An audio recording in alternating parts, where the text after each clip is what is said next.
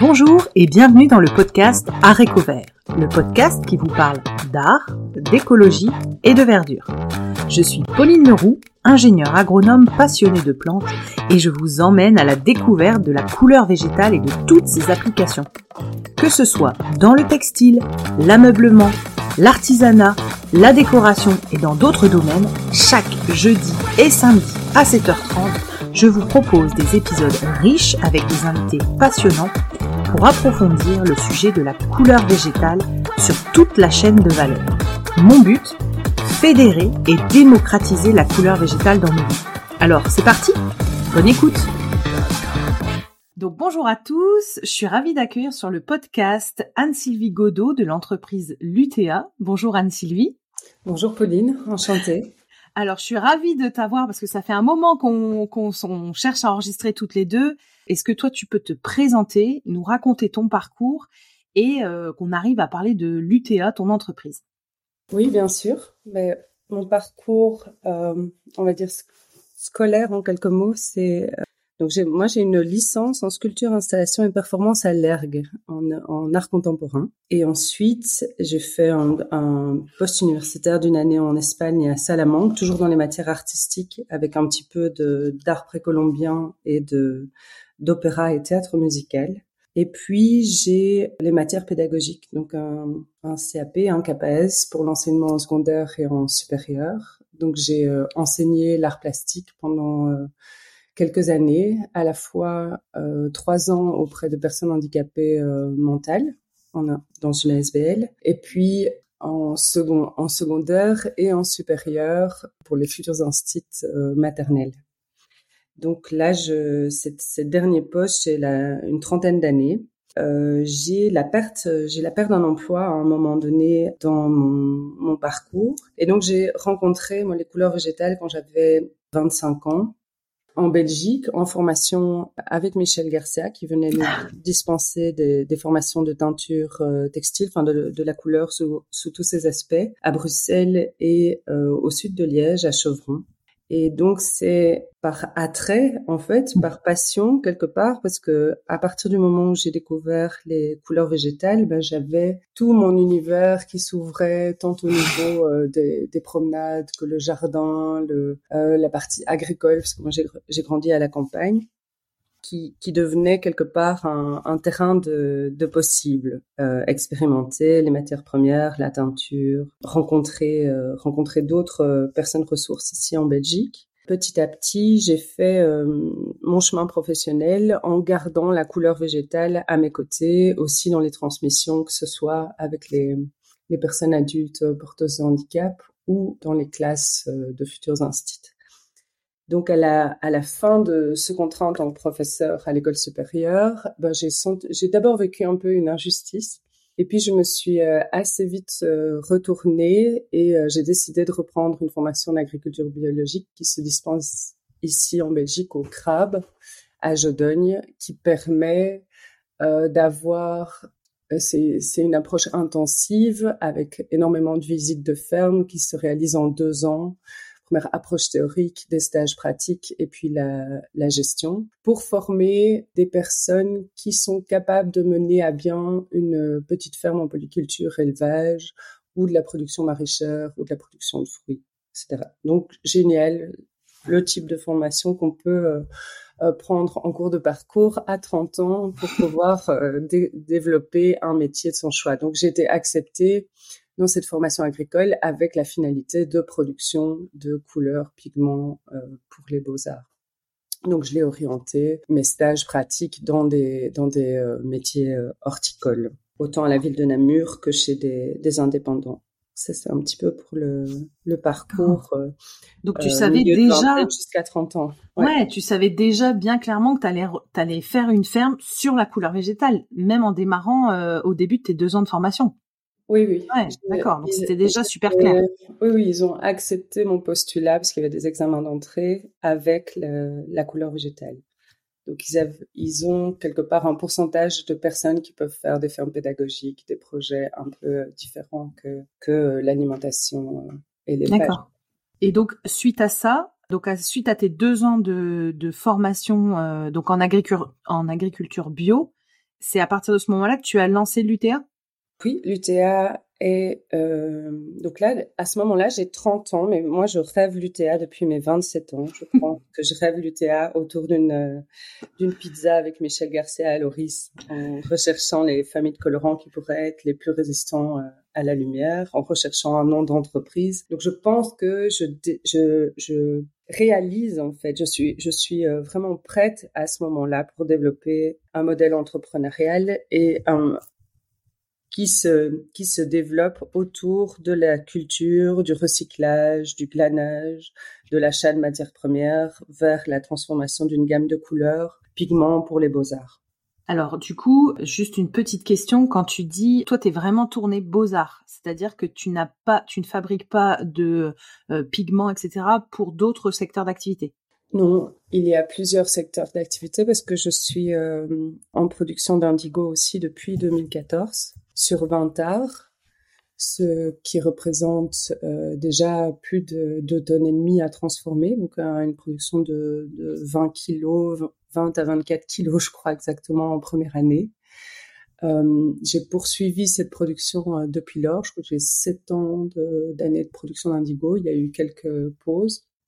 Donc les, les domaines euh, sont également la, teinture, euh, les cosmétiques et les beaux-arts, donc les, les, les, artisans, les industriels et le particulier. D'accord, ok. Et donc, est-ce que tu peux nous expliquer donc l'UTA où c'est basé exactement quand tu l'as créé, qui travaille avec toi, les débouchés, tu viens d'en parler un petit peu, mais pareil, nous raconter comment ça fonctionne, si ça se vend en ligne, en magasin, nous expliquer un petit peu ton entreprise que tu as rêvé depuis tes 27 ans. Alors l'UTA est né commercialement en 2015 via une couveuse d'entreprise qui s'appelle CréaJob. Donc le parcours était de reprendre des, études en agriculture euh, bio, donc être capable de gérer euh, une surface moyennement grande parce que 25 arts c'est déjà c'est déjà tout en étant petite au regard de l'agriculture industrielle, gérer correctement 25 arts, c'est déjà une très bonne expérience pour pouvoir passer à 50 arts ou à l'hectare les premières trois années ont été très concentrées sur la bonne euh, la mise en la mise en œuvre des productions agricoles ou horticoles donc la fleur ou le agricole le plant de les plantes de persicaire euh, pouvoir conditionner correctement et transformer arriver à faire des lacs correctement. Donc j'ai pas tout de suite transmis à travers euh, l'UTA. Donc mon modèle n'était pas un modèle dédié au workshop et à la transmission, mais bien à la production. La gamme de couleurs euh, s'étend sur 15 matières, dont la cochenille, des couleurs en pigments, parce que le corps de métier, c'est la fabrication des lacs végétales et l'indigo, et d'une gamme, un développement d'une gamme d'aquarelles en tube de 9 ml qui a été euh, premièrement commercialisé avant les pigments. Au début, bah, l'entreprise est basée en Belgique. J'ai eu trois lieux de production à Néten, euh, à côté du jardin de graines de vie, chez un propriétaire terrien pour euh, les parcelles indigo. Euh, j'ai eu la chance de vivre en habitat groupé à la ferme du Bois Saint-Servais où j'avais mon premier atelier qui était une ancienne fromagerie permettait d'écouler, d'avoir euh, l'épuration de l'eau et une surface de 60 mètres carrés pour pouvoir euh, produire l'indigo facilement. Donc au début, je transportais les feuilles vers ah l'atelier de transformation. Ensuite, j'ai eu un déménagement dans le Condro, mais qui a été euh, rapidement, il a été difficile pour les questions d'épuration justement, où là le champ était à côté de l'atelier, mais l'habitat n'était pas à côté de l'atelier. Et donc j'ai pu re-réfléchir mon, mon, modèle et revenir en Brabant wallon. Donc je suis au sud de Bruxelles aujourd'hui à la ferme du Bois Saint-Servais, qui est une fondation qui s'appelle l'Arbre qui pousse, qui est un tiers-lieu, donc qui héberge plusieurs entrepreneurs et des habitants. On se situe euh, dans la ville de louvain donc l'université est vraiment euh, toute proche de nous. On est très proche de Bruxelles et très proche d'une gare, donc c'est vraiment un lieu idéal pour euh, pour la transmission et au niveau commercial aussi, mais surtout pour la transmission. Aujourd'hui, la parcelle de culture s'augmente, si vous voulez, d'un d'une d'un atelier d'extraction sous serre. Et donc, j'ai l'eau, l'électricité juste à côté. Ah, génial. ce qui est un ah, modèle très chouette. Ouais, c'est super pratique. Alors, du coup, on a vu donc le lieu, la date de création. Est-ce que tu travailles tout ça toute seule où tu as des aides, des gens, euh, soit des aides ponctuelles, soit quelqu'un qui est avec toi, des alternants, des stagiaires, je ne sais pas, mais... Alors j'ai créé l'entreprise euh, seule, évidemment en lien avec les couveuses entreprises, avec tous les organismes qui nous permettent de développer euh, l'entrepreneuriat, donc avec beaucoup de soutien. Et aujourd'hui, le, donc les premières années, j'ai fait des appels à, à bénévoles et puis sont arrivés progressivement en année 2, en année 3, les, les, premiers étudiants. Donc j'ai jamais travaillé seule. Donc, donc là, j'ai toujours un immense merci à, à transmettre parce que j'ai si j'ai fait 25 25 euh, sessions d'extraction en année 1, eh ben il y avait toujours une personne à mes côtés euh, pour couper les feuilles au moins. D'accord. Donc c'est pas pour la fabrication de l'indigo, c'est à partir de 20 heures, c'est difficilement réalisable tout seul. Donc, il y a des coups de main, il y a des pulses parfois à donner, la plantation, le désherbage. Euh, aujourd'hui, certaines, euh, les sorties de bassin chez moi ne sont pas encore facilitées, donc les feuilles doivent être encore fourchées pour être euh, transportées. D'accord. donc, il y a toujours des, il y a des postes qui peuvent être améliorés avec un petit tracteur, avec un chargeur.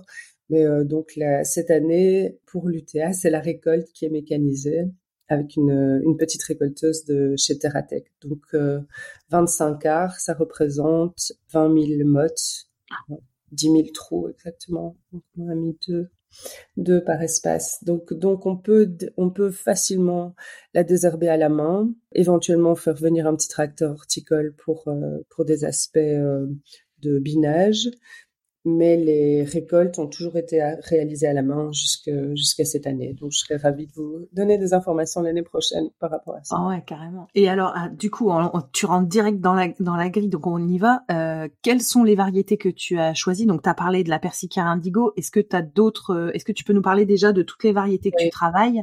Et puis après, on va zoomer parce que tu parles déjà d'outils, de mécanisation, et ça, ça m'intéresse vachement parce que dans les gens que j'ai reçus qui, qui sont euh, euh alors je sais pas si on dit agriculteur ou cultivateur, je sais pas le nom euh, que vous préférez euh, avec lequel vous préférez être désigné, mais euh, je sais qu'il y a une difficulté sur la mécanisation, donc j'ai hâte d'avoir ton ton avis. Mais si on peut savoir déjà toutes les variétés que tu as toi sur ton exploitation.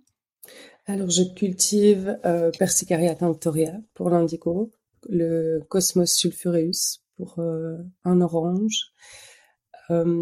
j'ai en culture aussi, mais en marge euh, Isatis tinctoria pour reproduire la semence, pour avoir un peu de, de bleu pour la, la pédagogie. J'ai un test de Gaude cette année, donc Reseda luteola, euh, et on met on met une petite une petite euh, parcelle en test de safran. D'accord. Également. Euh, donc ça te fait du bleu, ça te fait du orange, ça te fait du jaune. Oui. Le jaune, je l'achète aussi. Euh, donc la gauche, je l'achète volontiers à la ferme des lilas. D'accord. Euh, oui, alors les partenariats, on peut vraiment faire un point juste sur les partenariats ensuite. Ouais. Mais euh, du coup, il y a quelques cultures euh, de plantes comme ça. Donc les, les, plus les plus importantes, c'est le cosmos et et et Persicaria tinctoria. Les autres, j'aime la rhubarbe aussi parce que elle donnera de très beaux jaunes. Euh, donc j'ai quelques plantes en culture comme ça pour euh, pour euh, le métier, pour le plaisir, en plus de, des productions qui sont bah, liées direct, directement à, à, l'année quoi. je vais glaner le solidage canadien en gaume près de l'abbaye d'Orval comme plante invasive. Je vais glaner ou j'achète chez, chez des herboristes en Belgique la reine des prés, aussi en gaume, donc zone humide, prairie humide. D'accord. Toutes deux vont donner des jaunes.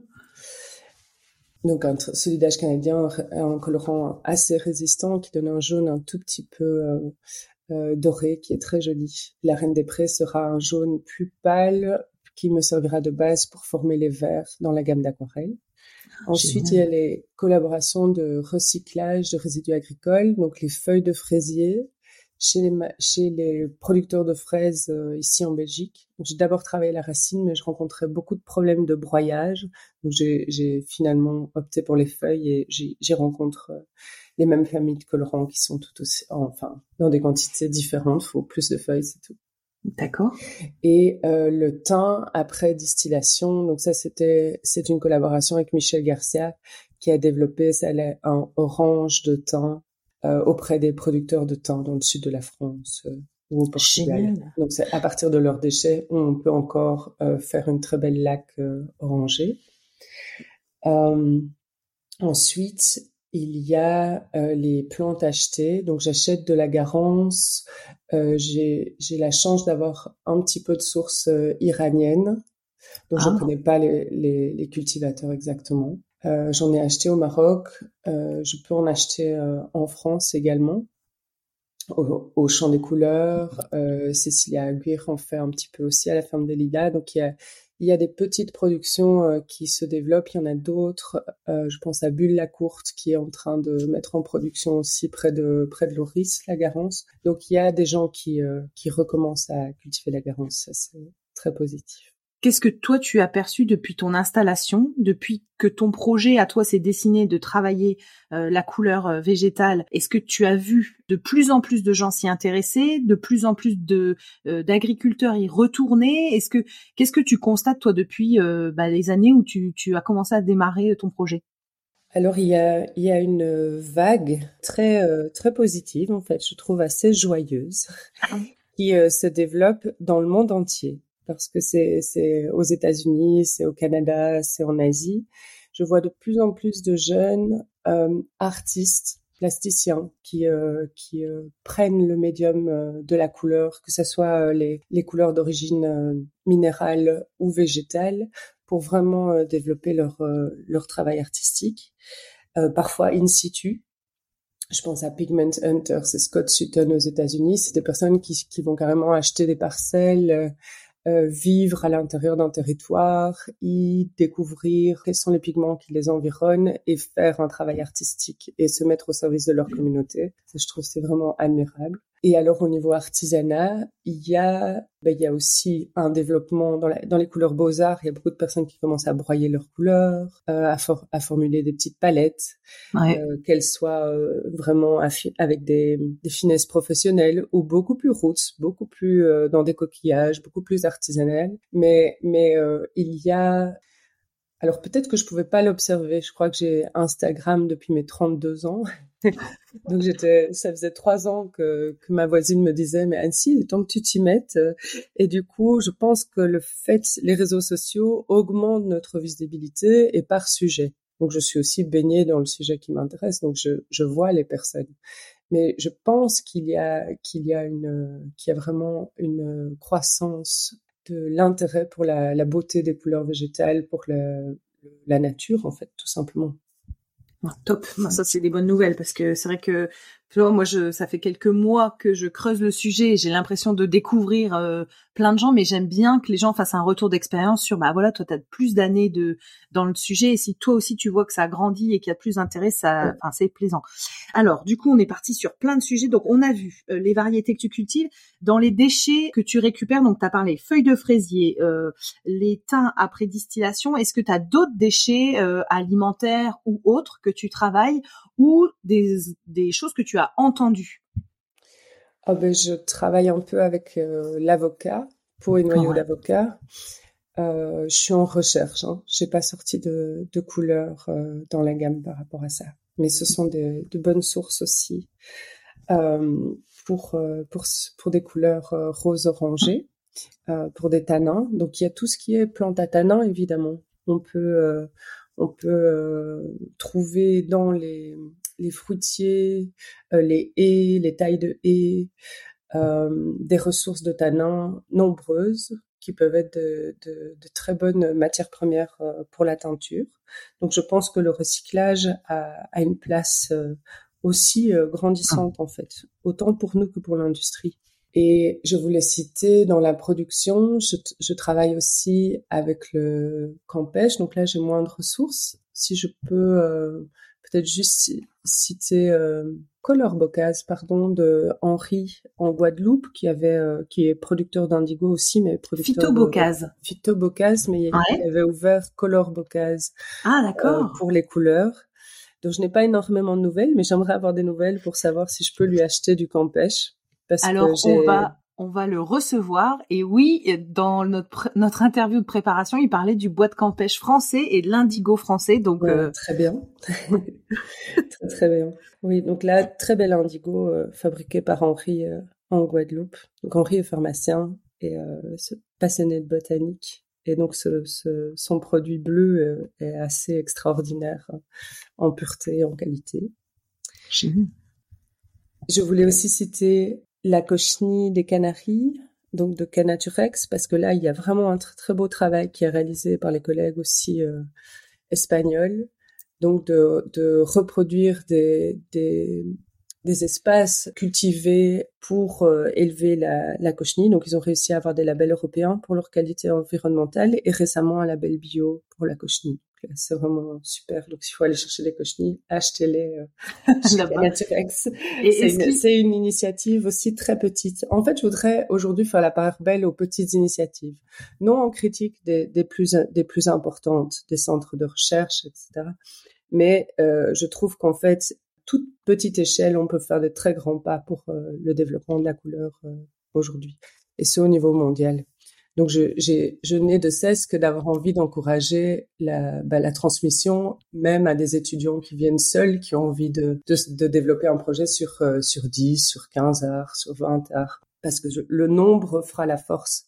Bah, c'est ça. Et, et aussi encourager à plus de, je suis désolée, hein, je développe, mais non, plus de transversalité parce que euh, je, il y a, je, je suis euh, très heureuse hein, d'avoir euh, écouté Madame de la Sayette du Crit Horticole mais j'ai vraiment envie de les encourager à communiquer avec les petits producteurs qui sont euh, présents en France et outre-France, parce que moi je suis belge, de les valoriser dans les colloques aussi, de, de partager de l'information, parce que je pense qu'on est, on arrive à une époque où on n'est plus dans le, le protectionnisme fera autant de tort que le lobbyisme, je pense, et que si on veut sauver des filières qui sont encore très fragiles, ou en tout cas les développer, eh ben il faut partager. Donc ça c'est ça c'est ce que j'ai envie de vous dire euh, aujourd'hui. Et est-ce que est-ce que tu tu vois moi donc là le, podcast à la base il était teinture végétale parce que c'est par là que je suis rentrée. Moi je suis rentrée par les plantes. j'ai découvert la teinture végétale avec Michel Garcia et avec d'autres que j'ai interviewés. Et au fur et à mesure je me suis dit bah en fait il y a plein d'autres applications de la couleur végétale. Donc on ouvre le podcast à la coloration capillaire. On a reçu euh, Elodie Carpentier pour le rouge français sur les cosmétiques. Euh, on voit qu'il y a plein d'autres applications dans la peinture. Dans... Et en fait, moi, ce qui me surprend, c'est qu'il y a peu de transversalité dans les autres domaines. C'est-à-dire que il n'y a pas de mutualisation, par exemple, des achats à l'étranger ou des euh, mises en culture ou du relationnel. Et, et, en fait, je me dis, bah, y a personne qui se parle, euh, ou, ou c'est mon impression, hein, il y a peut-être personne qui se parle entre euh, des gens qui travaillent euh, euh, bah, la coloration capillaire et les gens qui font la teinture. Et ça, ça me surprend. Et les seuls que à qui je pense comme euh, intermédiaire, c'est vous, les, euh, les, fabricants de pigments et de colorants. Donc, euh, toi en Belgique, greening, couleur de plantes, etc. Et je me dis, est-ce qu'il y a un moment où on met ces gens ensemble en se disant, bah, tenez, on peut peut-être monter des projets ensemble ou, ou se mettre en réseau? Et j'ai, je sais pas si ça se fait. En tout cas, c'est une question que j'ai moi. Alors ça se, on se rencontre, on se rencontre sur des salons, etc. Mais je pense que moi j'ai rencontré Greening, j'avais, j'étais au tout début de mon projet, donc euh, il y a du soutien, il y a de l'encouragement. Peut-être qu'aujourd'hui il est temps de recréer des moments de, de rencontre là où les jeunes projets se sont un peu plus professionnalisés. Peut-être, euh, moi je pense qu'il est important de valoriser euh, un prix en tout cas, je pense, je pense à l'indigo, hein.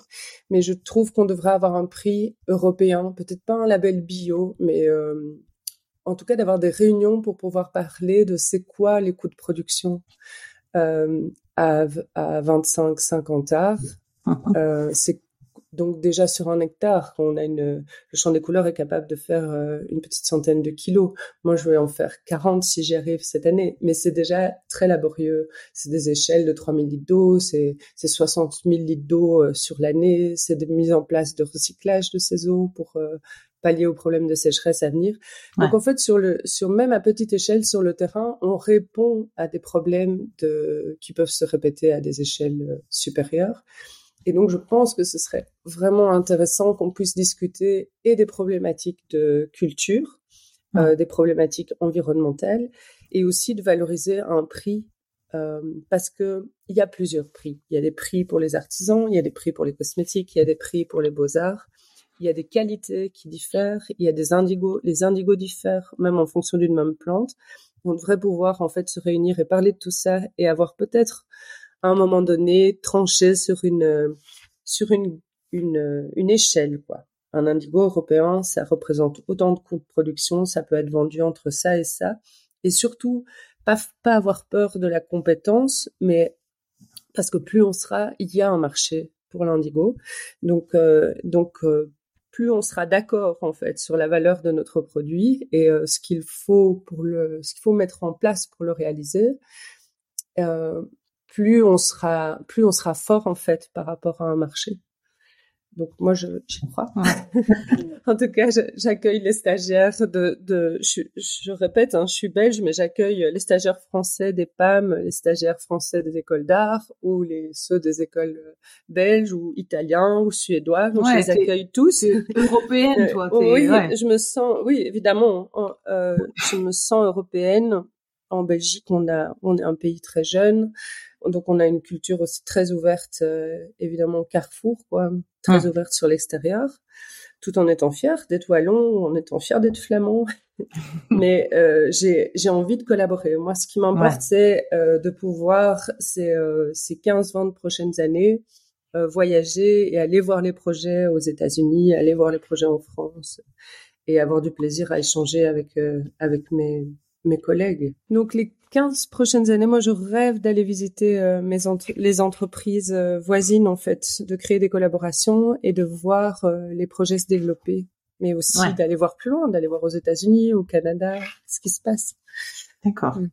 Donc ça, en fait, on est, on est comment dire c'est incroyable parce qu'on a on partage les mêmes choses. Tout le monde euh, partage ce souhait de voilà de de, de collaborer etc est-ce que tu peux nous parler justement euh, point de vue vraiment euh, sur la parcelle le travail concret que tu fais tous les jours? Donc tu as parlé de si je dis pas de bêtises Terratech qui te fournit ton ta partie on va dire mécanisée. Est-ce que tu peux nous raconter un petit peu comment toi tu travailles mécanisé? Est-ce que ça t'apporte quand même euh, en gain de temps? Parce que je suppose que tu y es passé pour euh, des raisons de pénibilité au travail et de gain de temps. Est-ce que ça tu peux nous en parler un petit peu euh, comment ça s'est mûri? Est-ce que ça existe pour tout le monde ou c'est des outils que tu as dû on va dire réinterpréter pour la culture de plantes tinctoriales?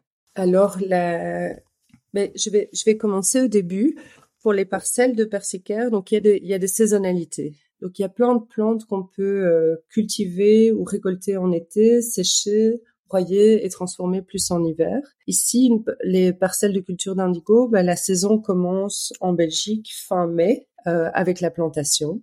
Au préalable, je ne fais pas mes plants parce que c'est, il faudrait trop d'espace de serre pour moi. Donc les semences, elles viennent, elles peuvent venir de différentes sources. J'ai beaucoup travaillé avec les semences du CNPMAI pendant les premières années de la forêt. Euh, J'en ai également reçu euh, de Michel Garcia quand j'avais des, des, certains soucis, m'en avoir envoyé. Euh, donc ça pouvait être aussi à Loris, quoi, le conservatoire, le jardin des plantes tinctoriales. Et puis je travaille depuis quelque temps avec Bailey Quick Blue à Guernesey, qui est euh, une entreprise euh, anglaise euh, qui euh, fait de l'indigo, vend des plantes et vend des semences, qui est qui est très très sympathique et euh, a des bonnes semences. Et j'en ai reçu de Roland Ricketts via euh, envoyé via des collègues aux États-Unis. J'en ai reçu d'Aboubacar Fofana l'année ah, dernière que je remercie également une autre variété.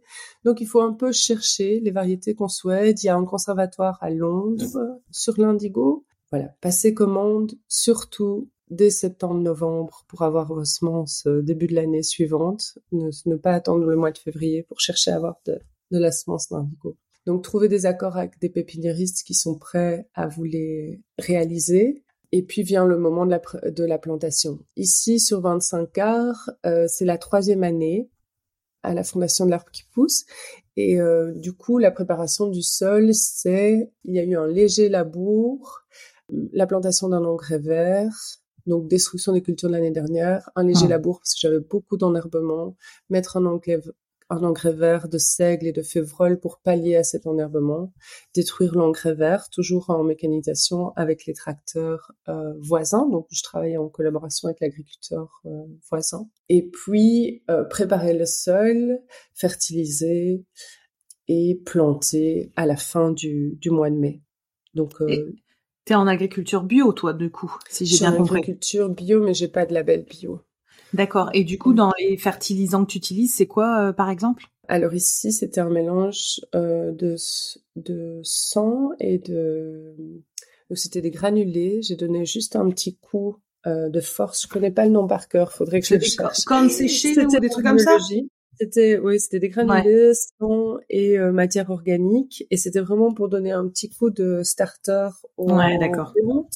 Parce qu'il y avait dans le, mon analyse de sol, j'ai suffisamment de matière organique euh, parce que les deux années précédentes, on avait mis un peu de fiente de poulet, pardon. D'accord. Donc il y, avait, il y avait tout ce qu'il fallait dans le sol. Donc il fallait juste donner un petit coup d'aide aussi parce qu'on a une période de sécheresse, donc on a planté, on a aussi trempé les plants dans une mélasse végétale et une solution de bactéries et de champignons pour faire un petit aussi ah, un soutien au développement racinaire. Et alors on a on a arrosé deux fois à fond après la plantation et il a plu plus avant un mois. Et alors attends, là tu me dis plein de trucs hyper intéressants. Donc dans un, tu trempes tes euh, donc tes mottes dans un dans une mélasse. Donc euh, c'est pour leur donner pareil euh, à manger quoi, clairement leur donner un peu de de nourriture. Et les et les bactéries donc c'est pour favoriser, enfin comment dire le développement racinaire et qu'ils aillent chercher ce qu'ils ont besoin. Oui, le développement du système racinaire dans les premières semaines. Et donc la persécaire, elle est très volontaire. Hein. Si vous faites pas tout ça, c'est pas grave. Vous pouvez juste les tremper dans l'eau. si le sol est très sec, vous mouillez, euh, vous mouillez vos, vos mottes avant de planter, ou vous, ou vous avez un système d'irrigation qui permet euh, d'irriguer autour des plantes, comme le champ des couleurs dans le sud de la France. Hein. Ils peuvent lâcher l'eau et alors ils mmh. travaillent en légère butte. Moi, je travaille euh, sans buter et en pleine terre. Ok, super intéressant. Franchement, euh, c'est des choses qu'on n'avait pas qu'on n'avait pas abordées. Donc ok, donc ça, ça se fait avec une machine du coup? Parce que j'allais dire, euh, tu vois pas toutes les opérations de trempage, euh, etc. Non, on a tout fait à la main parce que j'ai pas de planteuse disponible proche de moi, mais j'aurais une petite planteuse avec un tracteur, je pourrais planter à la planteuse. D'accord, ok. Ok.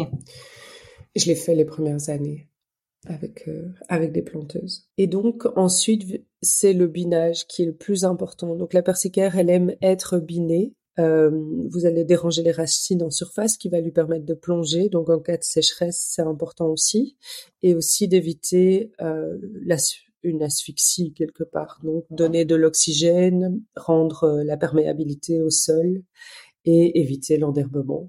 Mmh. désherber un max jusqu'à la plantation. Donc ici, on désherbe euh, plus de quatre fois dans l'interligne entre les plants euh, et on, on, va être encore occupé à faire ça jusque dans une semaine où, où, on a le début de la récolte. La mécanisation, pardon, elle arrive pour des raisons à la fois physiques, mais aussi euh, de rapidité de production. Donc, elle va permettre de couper plus vite et donc d'avoir un petit peu de repos. Donc, c'est un, un peu l'un et l'autre. Donc, comme je suis passée à 3000 litres d'eau utile, ça fait qu'à la main, il vaut mieux être quatre personnes pour faire 12 sacs en 3 heures, on va dire 3 ou 4 heures, coupé à la serpe euh, précédemment. Et donc la récolteuse, elle va, elle va permettre d'avoir euh, d'avoir un rythme plus soutenu et d'être euh, d'être moins penché, tout simplement moins de gestes de, de traction sur les épaules, etc. Et ce qu'il y avait sur la persicaire, c'est que, si j'ai bien compris, tu cueilles et tu dois tout de suite transformer. Et c'est ça le, c'est ça qui te détermine ce que tu dois euh, collecter en fonction de la mhm. capacité que tu as à transformer. Si j'ai bien compris, c'était ça? Alors toutes les toutes les couleurs lac sont réalisées dans des tisanes euh, d'eau euh, plus ou moins chaude. On peut extraire parfois à froid dans un temps plus long. On peut extraire à chaud.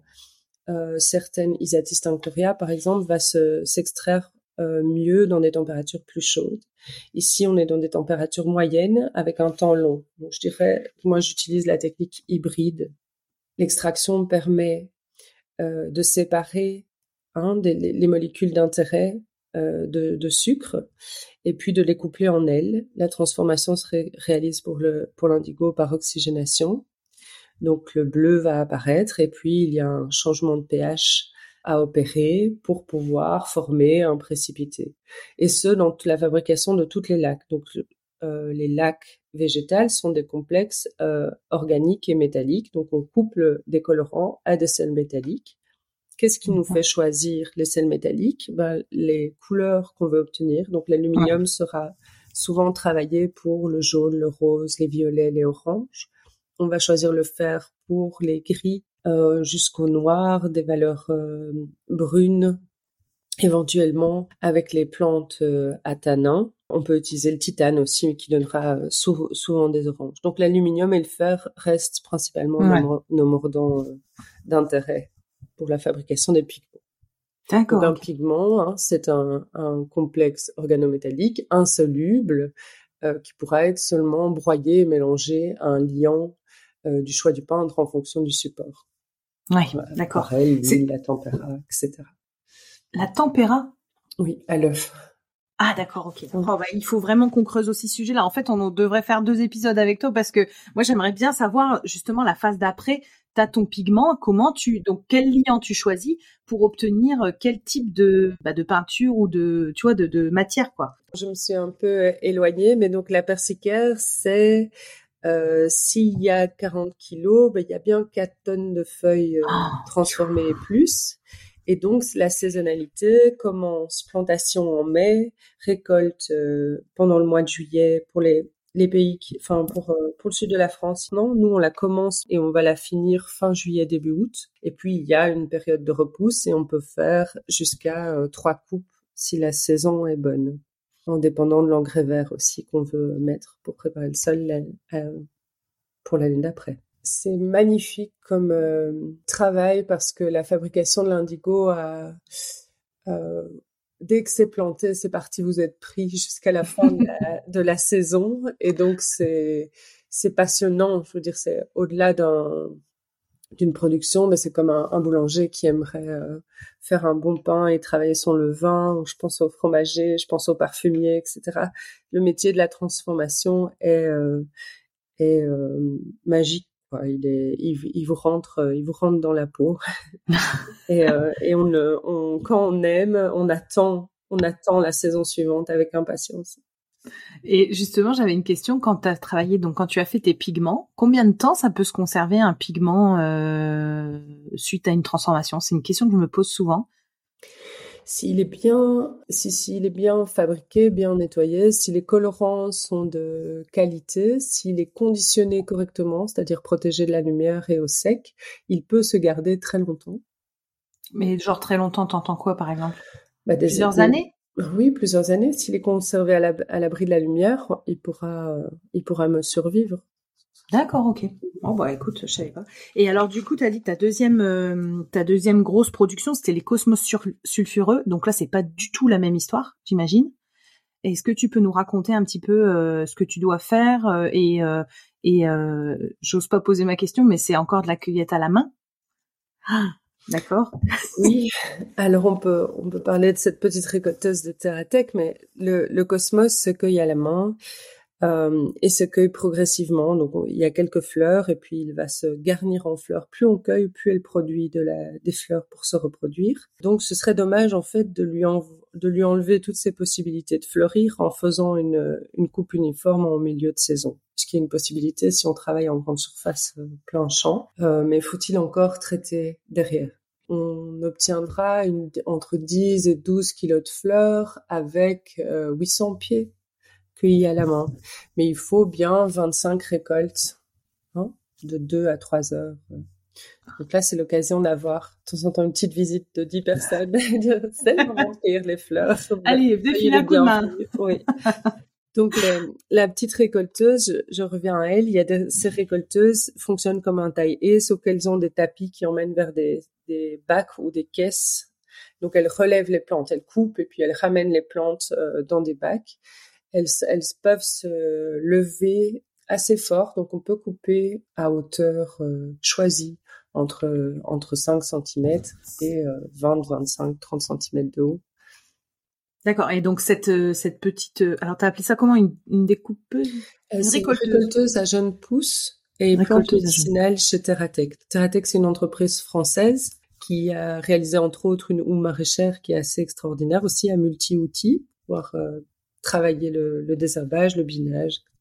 Ah, super. Et euh, la récolteuse de Terratech peut aussi être, donc il y a, vous avez aussi en France l'atelier paysan, je crois. Oui, elle en a parlé. Euh, euh, je sais plus si c'est Livaden ou si c'est le Champ des couleurs, mais ils en ont parlé.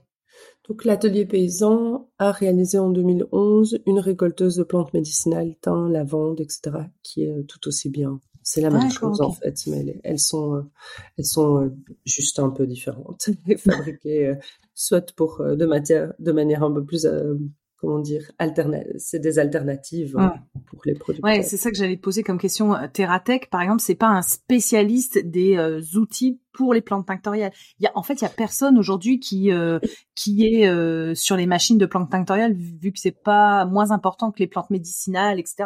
et aromatiques. en fait, on doit adapter les outils, quoi. Oui, après on trouve à plus grande échelle des, des, des moissonneuses pour les, les préfleuries Hein, les semenciers. Donc en fait, c'est la même chose euh, dans la transformation et au laboratoire. On va s'équiper à la fois d'un mélange de matériel de laboratoire, de cuisine, de bricolage. Et donc pour la partie agricole, ben, vous cherchez euh, euh, dans les métiers la machine qui vous correspondrait le mieux. Et je pense que l'agriculteur qui m'aide cette année m'a dit, c'est même pas ça, tu dois avoir la machine qu'il faut exactement pour ta culture. Donc, il faut chercher à se faire fabriquer l'outil ou à fabriquer avec une association l'outil qu'il vous faut pour la plante euh, que vous avez à, récolter. Et un maximum d'ergonomie, qui t'apprend ouais, voilà. ouais, c'est ça. Non, mais t'as raison. Et du coup, c'est ça que t'expliquais. Donc, entre, on revient sur la persicaire. T'avais dit quatre personnes qui font à la main, etc. Euh, enfin, quel est le temps que tu gagnes quand tu t'es mécanisé, est-ce que tu as des rapports en disant, euh, j'en sais rien, euh, j'ai gagné autant de temps ou ça me permet de faire une pause d'autant de temps avant de transformer? Est-ce que tu as des petites notions de ce que ça t'a apporté la mécanisation? Je peux pas y répondre euh, de manière complètement réaliste, mais je sais que je vais gagner sur la production de la deuxième coupe, c'est-à-dire que je vais finir plus rapidement, donc j'aurai plus vite une deuxième ah oui d'accord. Donc je gagnerai peut-être sur une troisième repousse, si vous voulez. Donc, tu, augmenteras, tu augmenteras en fait ta, ta quantité. Je peux augmenter la quantité produite sur une même parcelle. Grâce à la mécanisation. Et ça te rend, comme tu disais, c'est moins laborieux aussi, quoi. Oui, je reste debout. Sinon, je, dois ah avoir un genou à terre et couper à la serpe. Et puis on met, donc je rassemble le bouquet de feuilles, je coupe à la serpe sous la main et je mets le bouquet de feuilles dans le sac derrière moi. Je tire le sac. Ouais, d'accord. Voilà. Puis on les met sur des brouettes et on les envoie dans les bassins pour l'infusion. D'accord, ok. Voilà, on manque juste de mains, c'est-à-dire qu'il y avait beaucoup plus de gens dans, dans les champs euh, précédemment. Donc, si on prend un livre, euh, le livre de Gustave Eusé qu'on trouve mmh. dans la faculté d'agronomie de Jean Blou ici sur les plantes, sur le lin et les, les plantes colorantes, et eh ben dans les champs de Garance, il y avait 45 euh, hommes, 16 femmes, les enfants. donc, donc c'est c'est qu'une question de de main d'œuvre. Donc, la, la mécanisation ici va faciliter le, les mouvements euh, retirer la pénibilité et augmenter mon rythme de récolte et donc mon rythme de production. Ouais, d'accord. Oui, et donc le livre dont tu parles de Gustave Eusé, on le retrouve sur la BNF, euh, une, une bibliothèque en ligne française euh, euh, gratuitement, parce que moi j'avais acheté le livre avant de savoir. Mais voilà, je le dis pour les gens qui se fassent pas avoir comme moi, qu'on l'a disponible gratuitement. Est-ce que tu veux encore dire un, un mot sur une récolte particulière? Je sais pas, la rhubarbe, on n'en a jamais parlé. Est-ce que tu peux expliquer ou, ou ce que tu fais sur le safran ou sur le réséda? Parce que c'est vrai que persicaire et garance et, et cosmos ou J'ai de l'info, mais sur les autres, j'avoue, je n'arrive même pas à imaginer comment tu peux euh, récolter un peu plus que, tu sais, en mode jardinage, quoi.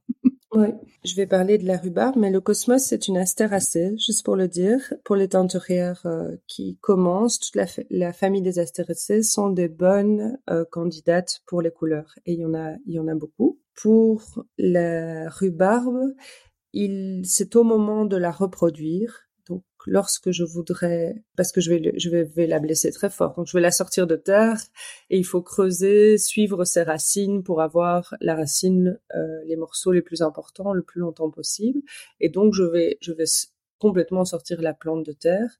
Et donc, je vais le faire au moment où les yeux commencent à percer pour pouvoir euh, couper autour des yeux et la, et la reproduire. Donc, la racine, ensuite, elle est simplement lavée, tranchée, mise à sécher et elle est utilisée par les teinturiers comme source de jaune solide et hmm. aussi euh, sur pied de teinture pour fabriquer des verres. On fera de très beaux verres avec euh, les indigos. Elle, tu l'as travaillé en fait un peu comme la garance, j'ai l'impression. Donc euh, la, la laver, la trancher et tu l'as. Comment on appelle le fait de les mettre en poudre? C'est euh, c'est quoi le broyage Le broyage. le broyage. Donc je cherchais compliqué. Quand les éléments sont euh, sont ligneux mais cassants, on peut faire ça avec un, un robot coupe ou un broyeur de branches, pourquoi pas, si c'est grand. Et si les racines de fraisier, par exemple, là, c'est ligneux, mais, mais il y a une certaine souplesse et la fibre est longue et donc c'est très difficile à déchirer. Donc là aussi, il faudra essayer de trouver les machines qui correspondent. Adaptées. Mais en petite quantité, un moulin euh, Moulinex euh, euh ménager fera l'affaire. Fera l'affaire. ok.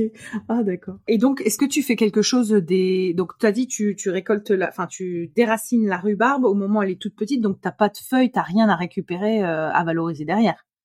Non, au moment où elle est, elle est en train de se reproduire, donc elle est euh, après plusieurs années au, au printemps, alors lorsqu'elle va sortir les les yeux des nouvelles euh, mmh. de ces nouvelles euh, tiges vers les vers vers les feuilles si vous voulez. À ce moment-là, je vais la, la retirer de, de terre. D'accord, ok. Et alors le safran, c'est pareil, c'est un test pour la couleur que tu que tu fais?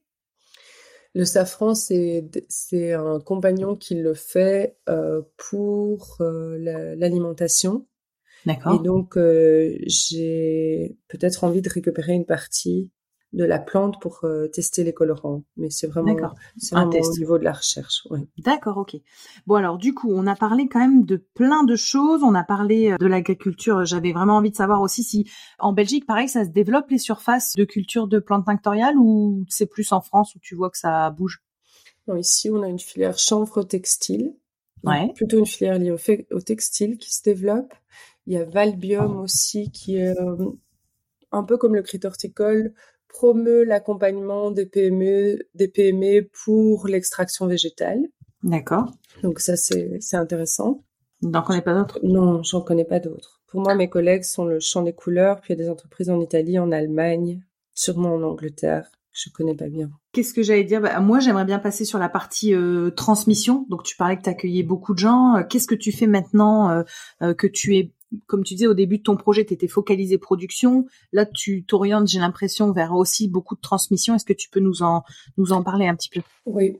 Alors, euh, bah, il y, a, y, a, différentes transmissions. Il y a de, donc de plus en plus, je vais vers la peinture. Donc, j'ai appris à fabriquer les liens d'aquarelle. Donc, par, là aussi, il y a une collaboration. Donc, la gamme d'aquarelle l'UTA, elle est broyée par Isabelle Rouloff, après Lalleux, qui est fabricante d'huile et d'aquarelle sous le nom d'Isaro. Euh, donc ça, c'est important de souligner encore, mais c'est toutes les collaborations qui sont euh, nécessaires au développement de l'entreprise. Euh, donc on travaille pas tout seul. Et je trouve que déjà c'était assez euh, osé de vouloir faire hein, de la plante depuis euh, depuis depuis la plantation jusqu'au pigment, l'agriculture, la transformation, la vente, etc. Et donc je vais progressivement vers les peintres. Donc j'ai une partie de transmission qui est destinée à comment on fabrique une laque, euh, comment on fabrique un liant d'aquarelle, comment on broie les éléments entre eux, quels sont les équilibres, comment les couleurs réagissent entre elles? On peut parler un petit peu des mélanges on peut parler euh, des différents liants dans lesquels elles pourraient être intégrées. Donc, progressivement, je vais vers le peintre. Sur le terrain, j'accueille les étudiants agronomes et les étudiants beaux-arts, soit de filière euh, artistique ou textile, plus pour euh, la, dimension euh, de la transformation, de la fabrication. Je réponds parfois des demandes très précises. Je dois teindre du lin et du coton pour ma collection. Est-ce que vous pouvez me donner une introduction? Euh, de, Dernièrement, c'était les, les bioingénieurs ici de l'UCL qui vont teindre de la soie à Madagascar. Donc, c'est accompagner des petits groupes d'étudiants sur des questions précises. Et alors, je réouvre, je me remets à étudier un petit peu parce que je suis pas teinturière et je leur donne des intros, quoi. Ah, génial. rien de, de confirmé. Là, ils peuvent aller, ouais, tu peuvent aller voir Michel en stage en Bretagne s'ils veulent euh, confirmer. Euh, mais, mais pour faire une introduction, oui, je peux le faire. D'accord. et je le fais volontiers. Et c'est même très important pour moi parce que j'ai euh, beaucoup de joie à fabriquer les couleurs, mais je n'aurais, j'aurais pas de, je serais, comment dire, pas épanouie si je ne faisais que ça.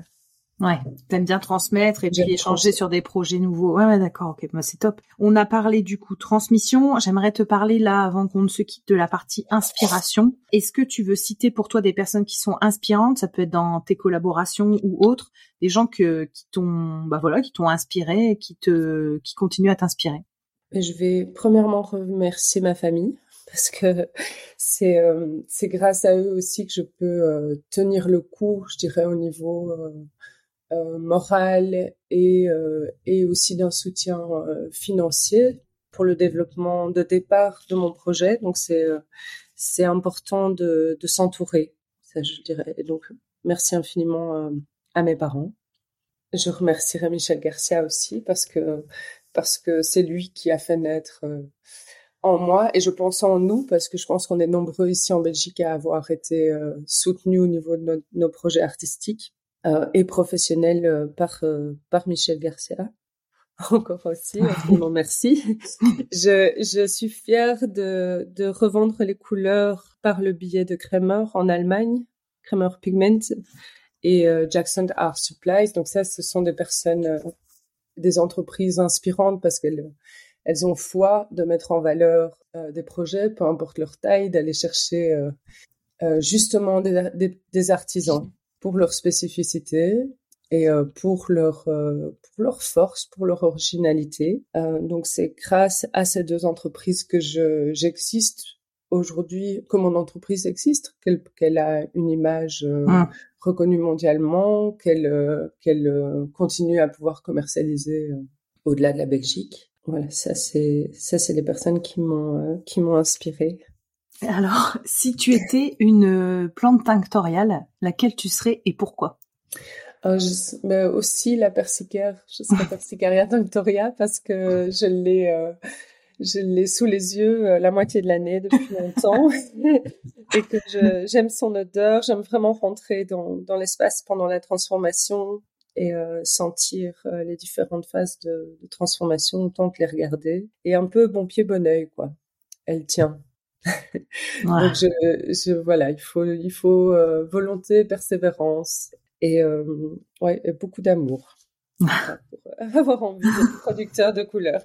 Même si ça fait, euh, ça quand on dit je suis fabricant de couleurs, il y a une espèce de waouh comme ça qui, euh, ouais, c'est la classe. Hein. c'est la classe. Et en même temps, voilà, je, je, vraiment, je prie pour que les gens soient considérés à la valeur des efforts qu'ils font. De leur travail. Ouais, ouais de leur travail. On l'a vu avec euh, bah, du, coup Livaden en Bretagne, je ne sais pas si tu connais, mais qui est pas loin et c'est elle qui m'a parlé de, tu l'as cité tout à l'heure, euh, Belly Blue, là je sais plus quoi là, en... c'est elle qui m'en a parlé, donc je l'ai contactée, mais donc il y aurait il, est que anglophone, donc il faut qu'on change un peu le podcast si on veut interviewer d'autres personnes. Mais donc il y a l'Ivaden qu'on a eu en Bretagne et on a eu forcément le chant des couleurs. Et en fait, euh, oui, ce qui transpire, c'est euh, cette euh, dans ces dans ces échanges, c'est vraiment le, le labeur, c'est vraiment un énorme boulot. Et comme tu dis, il faut qu'il soit dit et reconnu. Donc tu as, bien raison de de le souligner. Euh, je voulais te poser donc deux dernières questions. Est-ce que tu as des bouquins que tu aimerais recommander aux gens qui nous suivent? Et la dernière question, ce sera à qui tu souhaites passer le micro? Alors, euh, oui, infiniment merci à Madame Cardon pour son, son travail. Hein. C'est le premier livre que j'ai reçu, j'avais 25 ans. Et puis, j'aime beaucoup le guide de Marie Marquet, parce j'ouvre la première page pour les étudiants pour leur montrer euh, les familles de colorants, les composés caractéristiques, euh, les plantes dans lesquelles on les retrouve. Je le trouve euh, très clair et un bel outil pédagogique. Et alors j'utilise le livre, c'est Karine Delaunay, Delft. C'est aussi euh, Cécilia Aguirre qui l'a cité également pour la teinture. Donc quand j'ai de, ah j'ai des demandes de coups de main pour la teinture, euh, c'est un livre qui est très bien fait au niveau de la préparation des mordansages de différentes fibres. Elle donne toutes ses recettes et euh, donc il est il est clair. Ouais, il est très clair et il est très fourni. Alors j'aime aussi le dernier que je donnerai, c'est Natural Colorant, c'est For Dying and Lake Pigment Archetype. Publication, c'est un livre anglais qu'on trouve euh, chez Kramer en ligne qui parle plus des lacs pour les personnes qui seraient plus intéressées aux pigments, qui parle à la fois de la teinture mais des pigments et puis du, du contexte historique. Nickel, bah, je vais aller regarder ça parce que j'en ai pas entendu parler de celui-là. Est-ce que est-ce que tu as quelqu'un en tête à qui tu souhaiterais passer le micro pour bah, continuer voilà l'exploration de la couleur végétale À qui tu penses? Oui, alors j'ai envie de le passer le micro aux jeunes j'ai des les stagiaires euh, récemment dont je connais le travail qui est déjà, euh, je trouve très mature et très professionnel. Du coup, j'ai envie de passer le micro à Zélie Zago, qui est sérigraphe. Donc eux, ils ont la vingtaine. C'est chouette de les entendre. Donc là, un progrès de projet de sérigraphie en couleur végétale, pleine de créativité. Je passerai le micro aussi à Valentin Merlon, Suisse, francophone qui est plasticien, qui utilise la couleur végétale euh, pour des, des, formats assez grands en sérigraphie, donc ils sont euh, ils se sont formés au pigment. Hein. Je passerai le micro à Nina Held, qui est en formation, qui a terminé une formation agricole française, qui est stagiaire et qui euh, travaille avec moi cette année pour la production d'indigo, qui aimerait devenir productrice d'indigo. Ah, génial. Donc ça, c'est c'est gai aussi de peut-être d'entendre des espoirs. Pourquoi ils font ça aujourd'hui Et puis en Belgique, ben il y a mes collègues, hein, Dorothée de Dorothée Lafay, qui est teinturière et qui est est-ce que celle, elle est fabricante de fleurs en soie. D'accord. Fleurs en parure et euh, chapeau. Et puis la teinturière Liv Blue Fingers, passionnée par l'indigo, gantoise. Puis il y a les États-Unis Alors là, je vais te les transmettre par écrit. Peut-être qu'on peut les mettre en lien parce que je, n'ai pas tous leur euh, leur nom par cœur, mais il y a une américaine particulièrement, j'arrive pas à retrouver le nom, qui elle a fait énormément pour le réseau euh, sur Facebook. Elle a créé un groupe euh, sur l'Indigo qui euh, fédère beaucoup de monde et qui échange beaucoup de beaucoup de données quoi sur les pratiques. Bah, super. Moi, tout ça, tu peux me l'envoyer. Je mettrai dans les euh, dans les euh, dans le descriptif de ton épisode. Est-ce que tu as quelque chose que tu n'as dont tu n'as pas parlé et que tu as envie de parler Parce que des fois, comme on part dans nos passions, euh, on dévie un petit peu. Est-ce qu'il y a un sujet dont tu n'as pas parlé et que tu as envie de parler, ou un mot de la fin avant qu'on ne se quitte? Oui, je pense je pense que valoriser les approches multidisciplinaires, simplement. Je pense que tout le monde euh, voilà est le bienvenu dans ces disciplines. Je, trouve que c'est euh, ouais la transversalité, créer plus de liens entre les acteurs, que ce soit les teinturiers, les producteurs, etc. Ça c'est euh, c'est mon souhait. je voulais te dire aussi merci, Pauline, ah. parce que c'est une belle initiative que de nous mettre en lien. Je pense que c'est en voilà une qui concrétise, tu vois, cette possibilité, parce que pouvoir écouter ses collègues en France. Moi, ça, ça me fait vraiment plaisir. Et aussi, euh, je suis contente d'y participer parce que je pourrais, euh, ouais, je pourrais euh, avec joie sans doute rencontrer les gens plus tard et puis euh, avoir euh, des échanges avec un petit peu de connaissance du récit de chacun aujourd'hui, de savoir ce qu'on est devenu, euh, mmh. comment ça se développe. Et donc, si on peut planter la surface de la Belgique en plante territoriale, je soutiens Madame de la Sayette pour le dire. Pour moi, c'est possible. C'est, c'est, il y a un avenir. il est à développer. Voilà, il n'y a pas de frein. tout mmh. est possible. C'est ça. Et c'est en train de commencer, c'est en train d'exploser. Moi, j'ai l'impression. Ça commence, exactement. Ouais. Donc, Bon, bah, c'est un super mot de la fin. Je vous invite à me rejoindre sur ma page Instagram Arécovert, A-R-T-E-C-O-V-E-R-T, pour y découvrir le nom des prochains invités. Je me permets de vous rappeler que la seule manière de soutenir ce podcast est de le noter et le commenter sur la plateforme d'écoute de votre choix. C'est ainsi qu'on arrivera à faire porter la voix de ces passionnés de la couleur végétale. Merci à tous.